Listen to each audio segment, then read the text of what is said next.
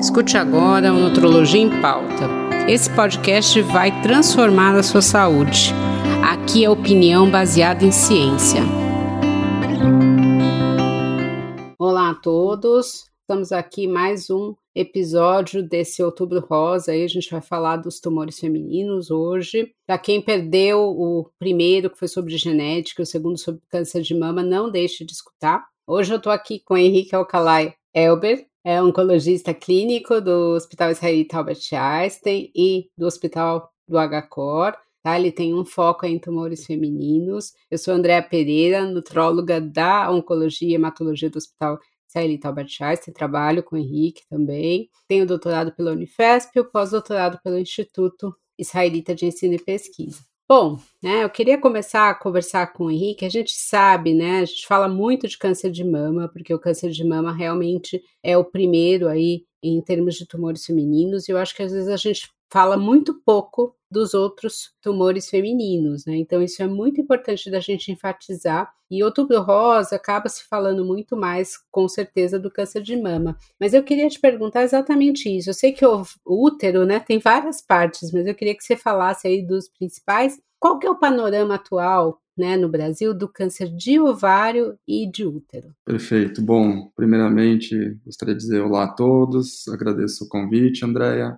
É um prazer poder falar de, de tumores ginecológicos, é um assunto que eu lido no meu dia a dia e, e gosto bastante. Então espero que a gente possa aí trazer as informações mais relevantes e, de qualidade aí para todos os seus ouvintes. Então, falando um pouquinho da, da, sua primeira questão, é importante a gente esclarecer que o, o câncer de, de, útero ele é dividido em do, dois tipos. Então, eu tenho o câncer do colo de útero, que é a parte mais inferior do útero, que liga o útero a vagina e tem o câncer do corpo de útero, que também é chamado de câncer de endométrio. O endométrio é a camada que reveste o útero no seu interior, né? Então, quando a gente fala de tumor de corpo de útero e tumor de endométrio, a gente está falando da mesma coisa, eles são sinônimos. Então, a gente tem o tumor de colo de útero e o tumor de endométrio no, no útero. Então, quando a gente junta esses dois tumores com o tumor de ovário, a gente tem os principais tumores do aparelho é, ginecológico. Então, no Brasil, a ordem de frequência dentre os tumores ginecológicos principais é primeiro o do colo de útero, que é o terceiro mais comum entre as mulheres no geral, então através é, após o câncer de mama e o câncer de cólon, em seguida vem o, o câncer de colo de útero no Brasil, ele tem uma incidência de cerca de 15,4 casos para cada 100 mil mulheres. E depois, mais um pouquinho menos frequente, temos os tumores de endométrio, então de corpo do útero, e o tumor de ovário. Eles são o sétimo e o oitavo tumores mais comuns entre as mulheres de uma forma geral. E eles têm incidências relativamente parecidas, aí com cerca de 5 casos para cada 100 mil mulheres, então três vezes menos que o tumor de colo de útero no Brasil. É, os tumores de colo de útero, eles são os que afetam mulheres em idades mais, jo mais jovens, né? Então tem uma média de idade aí de 50 anos. Já os tumores de endométrio e de ovário, um pouquinho mais tardio, a média de idade é 60 anos. Então, é mais ou menos esse é o, é o panorama dos tumores ginecológicos aí é, principais no Brasil. Bom, quando a pessoa recebe o diagnóstico de câncer, né, é muito comum ela já pensar em morte, né? A gente tem essa, esse estigma aí,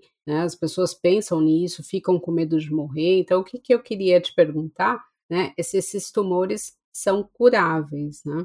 E se uhum. depende de quando a gente descobrir também. Isso, esse é o, é o ponto-chave, né? Os tumores ginecológicos, eles são curáveis, mas a, a, regra geral é que quanto mais precoce for o, o diagnóstico do, do, de qualquer tipo de tumor, não só dos tumores ginecológicos, é, maiores são as chances de cura. Então, eles são sim tumores curáveis, mas a gente tem que trabalhar no diagnóstico precoce. Quanto mais cedo eles forem é, diagnosticados e, se possível, até diagnosticados antes de mesmo de virarem é, de virarem o tumor, né? O colo de útero, ele é um tumor rastreável, ele é um tumor que, que, que ele pode ser diagnosticado antes mesmo de virar um câncer propriamente dito. Isso é, é uma fase que ele é chamado de uma lesão pré-maligna. Essas lesões, elas são facilmente diagnosticadas com um exame que é extremamente simples, que é o Papa Nicolau. O Papa Nicolau é basicamente você coletar células do colo de útero com uma escovinha. E aí, posteriormente, essas células são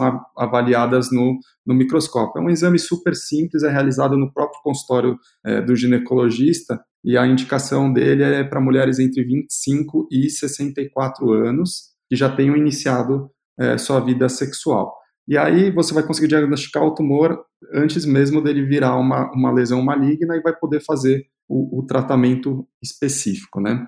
Já para tumor de, de endométrio e ovário, infelizmente, não existe uma estratégia boa, assim como para o colo de útero, para rastreamento. Então, não há nada que tenha sido estudado que foi eficaz para fazer o rastreamento dessas duas doenças. Para o tumor de, de endométrio, aí a boa notícia é que ele tem um prognóstico bom, porque geralmente ele se apresenta numa fase bem inicial da doença. O, o que acontece é o seguinte: a mulher ela tem um sintoma da doença, então ela vai ter geralmente um sangramento, uma dor pélvica. Isso vai levar à investigação da, da doença.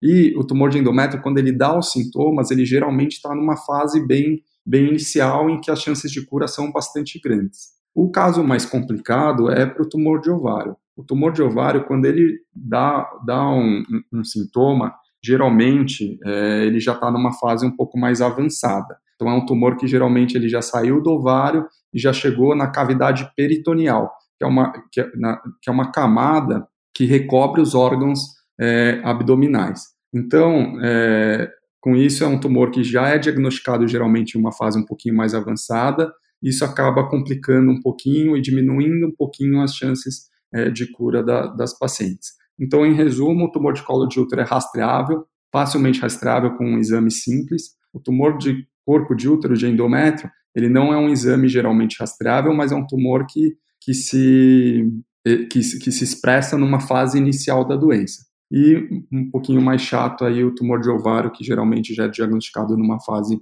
mais avançada em pelo menos 70% dos casos. É, eu acho que é bem interessante isso, né? A gente frisar para as mulheres procurarem o ginecologista ou pelo menos a assistência ginecológica, né? No SUS, muitas vezes a enfermeira que faz a coleta, né, do Papa Nicolau, então pelo menos uma vez por ano para tentar pegar realmente isso no início. Qualquer e muitas vezes dá para você fazer um ultrassom também pélvico transvaginal para tentar ver alguma coisa tanto em endométrio quanto ovário, né, mas não se descuidar da prevenção, porque para câncer isso é fundamental. A gente discutiu um pouco a parte também do exame genético, né, para câncer de ovário aí no primeiro podcast. Então, às vezes, nas famílias, é, você pode encaminhar também. O oncologista muitas vezes faz isso, descobre algum câncer aí em alguma das mulheres e dá para você encaminhar as outras para ver, ver como que funciona a família também é algo a se pensar aí, né? E ver qual que estratégia que a gente vai fazer. E na minha área, né, o que a gente fala sempre é da alimentação saudável, né, que faz parte da prevenção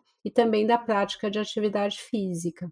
Né? Então, acho que isso aí também é muito importante. E uma coisa que eu ia te perguntar, né, da vacina de HPV, se você acha que é algo que vale a pena a pessoa tomar também. E se tem uma idade para isso, como que funciona? Perfeito. Então, a vacina de HPV hoje é a forma de prevenção mais importante aí para tumor de colo de útero. Então, a gente tem uma forma de rastreá-lo e a gente tem uma forma de preveni-lo. Então, é, a vacina é, é, então a gente sabe que o, tumor de colo de útero, o principal fator de risco é a infecção pelo vírus do HPV. Existem mais de 100 subtipos de, de HPV, mas apenas quatro subtipos são os que mais causam câncer de, de colo de, de útero. Os subtipos são o 16, o 18, o 31 e o 33. O que acontece é que essa, essa infecção ela vai causando uma inflamação crônica no colo do útero e, e, essa inflamação ela vai evoluindo e, em alguns casos, na menor parte dos casos, felizmente, elas podem levar às lesões malignas, então pode virar câncer. É importante a gente alertar que a transmissão do HPV é, é, acontece por contato sexual e, portanto, deve-se usar o, o, preservativo como uma das formas de, de se evitar o, a infecção pelo vírus. Mas, felizmente, hoje em dia existe a vacina, e a vacina é disponível pelo SUS, o SUS já está vacinando, e, e, ela tem uma alta eficácia na prevenção da infecção pelo HPV, e ela é direcionada para esses subtipos de HPV relacionados a, a, a, aos subtipos que dão mais, mais câncer, né?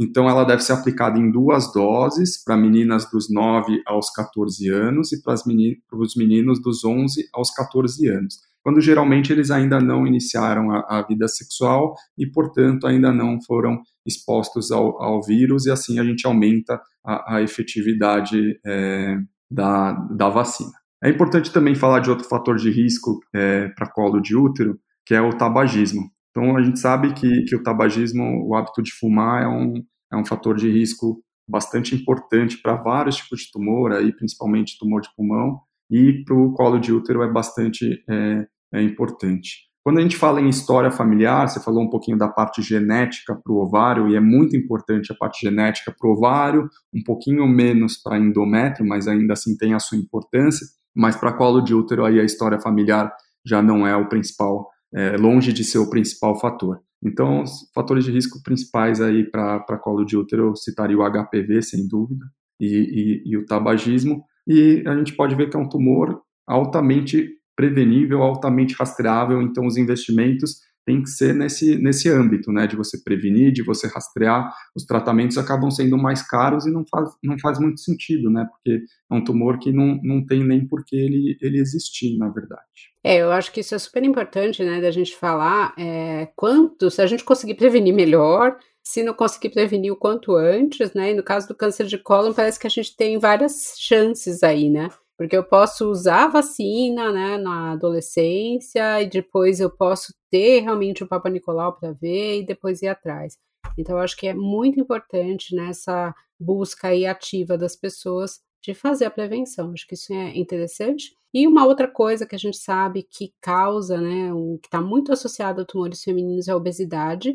Então, hoje no Brasil, a gente tem cerca de 41 milhões de pessoas com obesidade aumenta em torno de 14 tipos de câncer, entre eles os cânceres de útero, ovário e mama. E a obesidade a gente caracteriza quando você tem o índice de massa corporal acima de 30, que a gente calcula do peso pela altura ao quadrado. Muitas vezes, né, a gente tem visto que no prontuário médico não existe o IMC, que é esse índice. Então, às vezes, não se faz esse diagnóstico e a gente tem pedido das pessoas tentarem calcular. E a gente sabe que quando o peso diminui, mesmo no sobrepeso, eu já diminuo a chance. Né? E tem várias causas aí, alterações hormonais, inflamação da própria obesidade. Então, assim, alimentação saudável, tentar tratar a obesidade, né, vacina do HPV, ir no médico, fazer atividade física, não fumar, né? A gente sabe também da influência do álcool aí em vários tipos de câncer, então tem que ter realmente uma vida equilibrada, que é difícil. Né?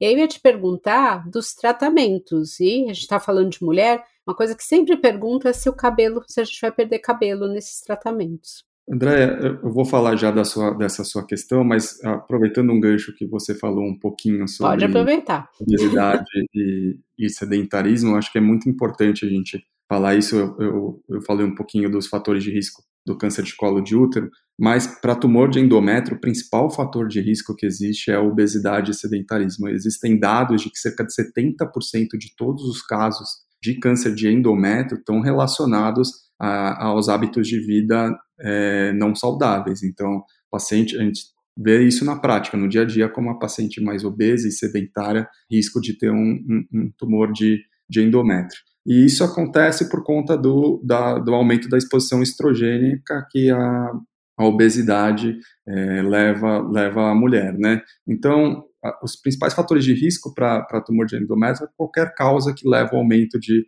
de, estrogênio no corpo da mulher ao longo da vida. O estrogênio é um importante hormônio feminino, ele é produzido naturalmente, mas alguns fatores podem aumentar a sua concentração no sangue, né? Então, é, a gente sabe que terapia de reposição hormonal, síndrome do ovário policístico, menarca muito cedo, menarca precoce ou menopausa muito tarde, todos esses são fatores de risco para tumor de endométrio. E o principal aí, obesidade e sedentarismo. Então, pensando que é um fator de risco modificável e tem uma incidência tão grande, então a gente tem que pegar na base mesmo, né? A gente tem que pegar nos, nos hábitos de vida, no, na educação alimentar e, e, e, a gente poderia, dessa forma, diminuir muito a incidência é, desse tipo de tumor. Do ponto de vista de, acho que é importante falar um pouquinho do ponto de vista de alteração genética para tumor de, de endométrio, existe uma síndrome genética chamada síndrome de Lynch, em que ocorre é, mutação em genes que são responsáveis por corrigir os danos causados no nosso DNA. E essa síndrome leva a um risco aumentado de desenvolver tumor de intestino e principalmente tumor de, de útero, esses dois tumores é, principalmente. Mama também um pouquinho, mas principalmente intestino e útero. E essa mutação ela é hereditária, ela pode ser passada de, de pais para filhos. É, os estudos mostram que uma mulher com síndrome de, de Lynch tem cerca de 15 a 50% de chance de ter um tumor de endométrio ao longo da vida, então é uma, uma chance bastante grande para essas mulheres que depois que elas têm a prole constituída, elas podem é, optar por, por tirar cirurgicamente o, o, útero. Então, é uma causa que não é a maior parte dos casos, mas é bastante importante da gente considerar e, e investigar. Quando a gente fala de tumor de ovário, aí sim o, o, tem uma, uma, importância de obesidade, de sedentarismo, de exposição hormonal, mas é, talvez seja o tumor que, que a causa genética fique mais evidente, né? Acho que vocês já conversaram um pouquinho sobre isso, mas até 25%. Sim, mas acho que vale a pena reforçar. Até 25% dos tumores de ovário eles são causados por alterações genéticas hereditárias que passam dos pais para os filhos. E a principal dessas mutações é a mutação de BRCA, né? Ela ficou muito conhecida depois que a atriz Angelina Jolie revelou que era que era portadora, e a gente sabe que as mulheres que têm mutação nos genes BRCA1 ou 2, elas têm cerca de 70% de chance de desenvolver um câncer de mama e um câncer de ovário ao longo da vida, então é uma chance é, bastante alta. E essas pacientes, elas devem ser orientadas, quando elas têm a mutação diagnosticada, elas devem ser orientadas, elas podem optar por retirar as, as mamas e retirar os ovários é, depois que tem os seus filhos, a fim de se diminuir a chance de, de ter essa doença. Então, acho que esses são os pontos principais aí sobre, sobre é, as causas, os fatores de risco dos, dos três tumores. Passando Henrique, um pouquinho. Deixa eu só, deixa eu só falar uma coisa, senão eu vou esquecer. É, existem pesquisas, né, já que a gente está falando aí de obesidade, de prevenção, mostrando que as mulheres com obesidade, muitas vezes, elas acabam fazendo diagnóstico tardio, né, porque elas sofrem muito preconceito, inclusive dos médicos, né, e eles acabam, elas acabam não fazendo os exames preventivos. Então, para quem estiver nos ouvindo aí, que tiver o problema do índice acima de 30, tiver obesidade, é, tem profissionais que não vão é, ter esse preconceito, então não deixar de fazer os exames. É, e a gente também tem o problema, às vezes, dos laboratórios não estarem preparados para receber essas pacientes, os consultórios, então acho que vale o alerta aí, com 41 milhões de pessoas com obesidade, a gente precisa se preparar melhor para atender essas pessoas e fazer o diagnóstico aí mais precoce. Então vamos lá agora falar do tratamento da queda do cabelo. Bom, acho que o tratamento também é um, é um, um tema bastante importante, então cada tumor ginecológico é tratado de uma forma é, diferente. Então vou falar de um por um. É, o, o, tumor do colo de útero ele é, é tratado com cirurgia apenas quando ele está em fase bastante inicial, quando ele tem aí cerca de no máximo 2 é, centímetros, são os casos ideais para a gente operar o tumor de, de colo de útero. E lembrar que quando a paciente é bastante jovem e tem o desejo gestacional, e a doença não é grande, ela tem menos de 2 centímetros, é possível a gente utilizar algumas estratégias cirúrgicas que permitem que a gente preserve a fertilidade da mulher. Então, as mulheres que são diagnosticadas com tumores precoces têm que conversar sobre isso com, com os seus médicos, porque é um tema bastante importante, né? A manutenção de fertilidade é algo que vai impactar na, na vida da, da paciente. Quando a doença ela é um pouquinho maior, ela é localizada, mas já um pouquinho maior do que essa doença bem inicial, aí o tratamento ele é feito combinado com quimioterapia e, e radioterapia, tá? É, geralmente, nessa fase, esse tipo de quimioterapia usada, a gente usa uma, uma medicação específica chamada cisplatina ou carboplatina e geralmente essas medicações, essas quimioterapias não fazem cair o cabelo. Então, a paciente com doença localizada geralmente não tem queda de cabelo. Aí as pacientes que têm a doença com, com metástase, né? Então aí a, o, o, objetivo do tratamento ele passa a ser prolongar a vida da paciente com uma maior qualidade de vida possível, né? E aí a gente usa algumas estratégias geralmente medicamentosas. Então a gente usa quimioterapia, a gente usa imunoterapia e existem algumas medicações que inibem o crescimento dos vasos sanguíneos. E aí já nessa fase as quimioterapias que a gente usa geralmente fazem com que o, o, o cabelo caia, né? Então, essas pacientes nessa fase geralmente têm, têm queda de cabelo. Passando agora para o câncer de endométrio, é, como eu falei anteriormente, geralmente ele é, ele é diagnosticado em fase bem, bem inicial. E isso é ótimo porque a gente tem tratamentos com melhores resultados. O tratamento ele baseia-se inicialmente em em fazer uma cirurgia em que se tira todo o aparelho ginecológico, né? Então a gente tira o útero, as trompas, os ovários, os gânglios, e aí depois a gente avalia o quanto que tinha de doença nesse, nesse aparelho ginecológico e acaba definindo se vai fazer químio, se vai fazer rádio ou se vai fazer químio e rádio. Geralmente, a quimioterapia que a gente usa nesse, nesse contexto da doença localizada de endométrio são quimioterapias que fazem cair o cabelo, sim. Então, mas assim, é, a gente sempre fala para o paciente, né? O cabelo cai, mas depois ele volta a crescer, se Deus quiser. A uhum. paciente... É, eu acho que isso é importante, porque sempre me perguntam isso, eu não sou oncologista. Mas vai voltar a crescer normal? Eu falei, vai, fica tranquila que volta. Exato. Então, assim, três meses depois que, eu, que termina o tratamento, você já começa a ter uma, uma quantidade de cabelo razoável e, e a, a qualidade de vida já começa a voltar ao normal. Então, é um, geral, com certeza, é uma, uma questão que, que faz diferença para a mulher, que, que tem as suas é, questões psicológicas, né? Tem todo o estigma, mas é, isso passa, isso passa. Depois o cabelo é, volta a crescer.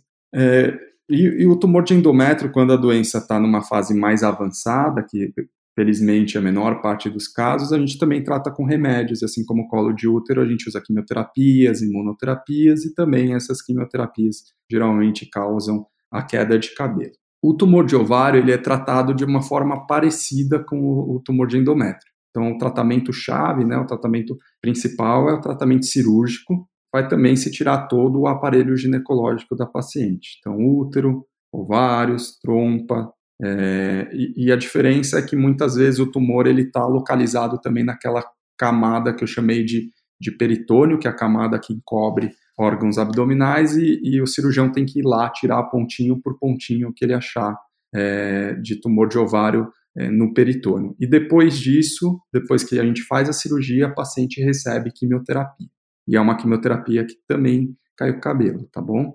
Também, em 50% das vezes, chegou uma medicação relativamente nova para câncer de ovário, que se chama inibidor da PARP. É uma medicação que mexe no DNA da, da célula tumoral e ela de, de, uma certa forma, mudou o paradigma das pacientes com, com câncer de ovário, melhorou muitos resultados. Então, é uma medicação que a gente usa bastante depois que acaba a quimioterapia, e essa não faz cair o cabelo.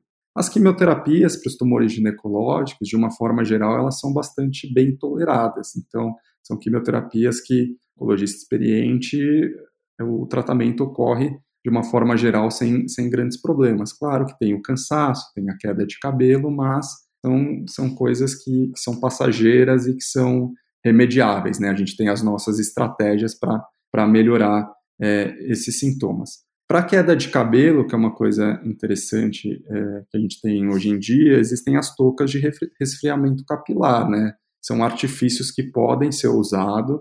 A gente faz um resfriamento do couro cabeludo enquanto a quimioterapia está sendo infundida. Isso faz uma, uma constrição, uma diminuição no calibre dos, dos vasos sanguíneos, impedindo que a quimioterapia, que a quimioterapia chegue na região do, do couro cabeludo. Né? E em alguns casos isso pode ser efetivo. Existem alguns casos que usam a, a touca e não, não, não tem uma, uma efetividade grande para evitar queda de cabelo, mas é algo que vale a pena conversar com o seu oncologista, ver se está disponível na sua clínica, no seu hospital que você faz o tratamento e, eventualmente, é uma estratégia que, que pode ser usada assim. É, eu acho que para quem está nos ouvindo é interessante, primeiro, né, que não vai ser uma surpresa, isso vai ser falado antes pelo oncologista, dá para você saber dependendo da quimioterapia que você vai fazer. Não dá para se preparar, né? Aí tem várias, tem pacientes que preferem usar o lenço, tem pacientes que preferem não usar nada, tem gente que prefere já raspar o cabelo antes,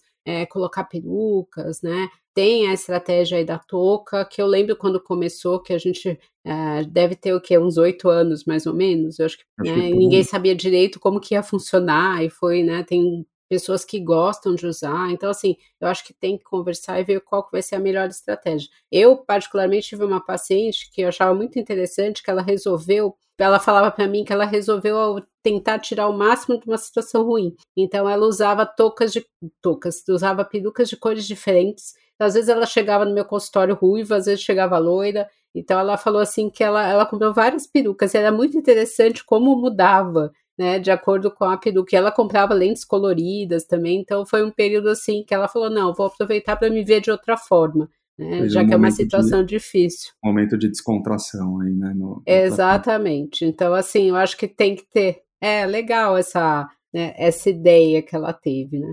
Bom, a gente falou assim de causas, falamos dos tumores femininos de um modo geral, a gente falou também da importância da obesidade, do estilo de vida. A pessoa está entre em critérios de cura. Já que eu trabalho com essa nessa área, né? Lógico que eu vou falar que isso é importante, mas eu quero ouvir do oncologista.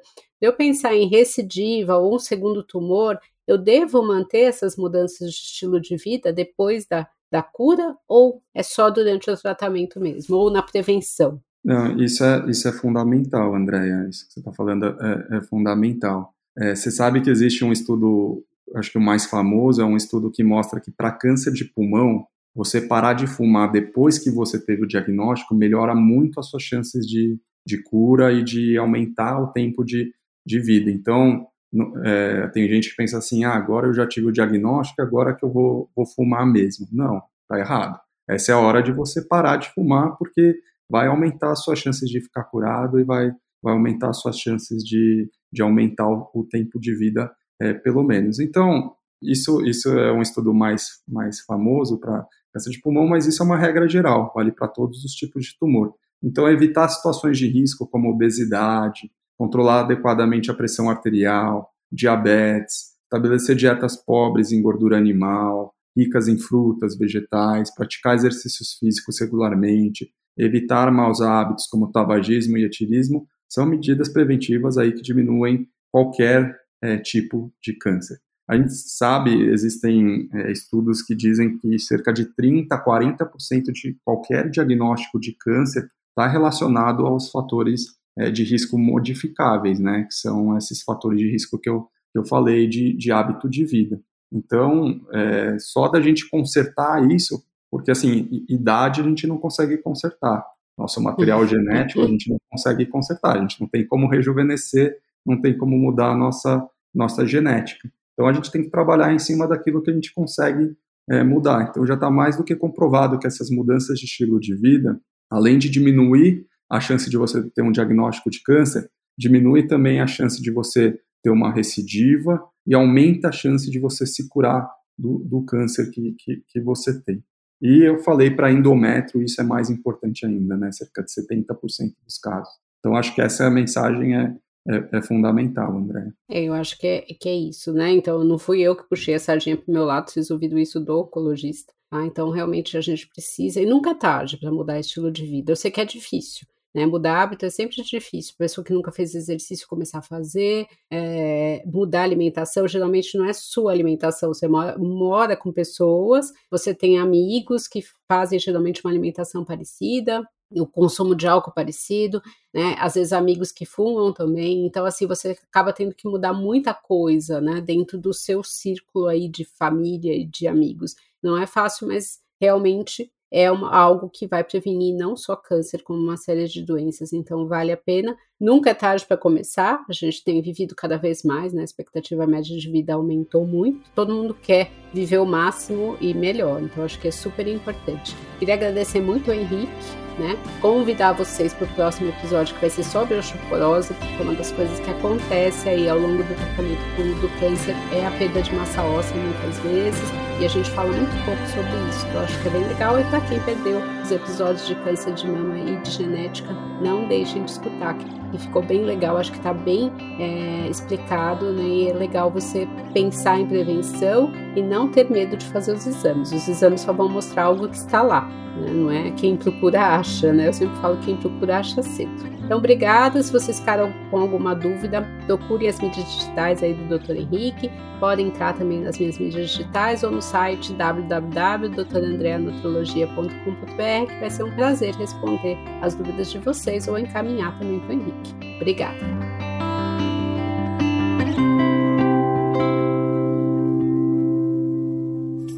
Uma produção, voz e conteúdo.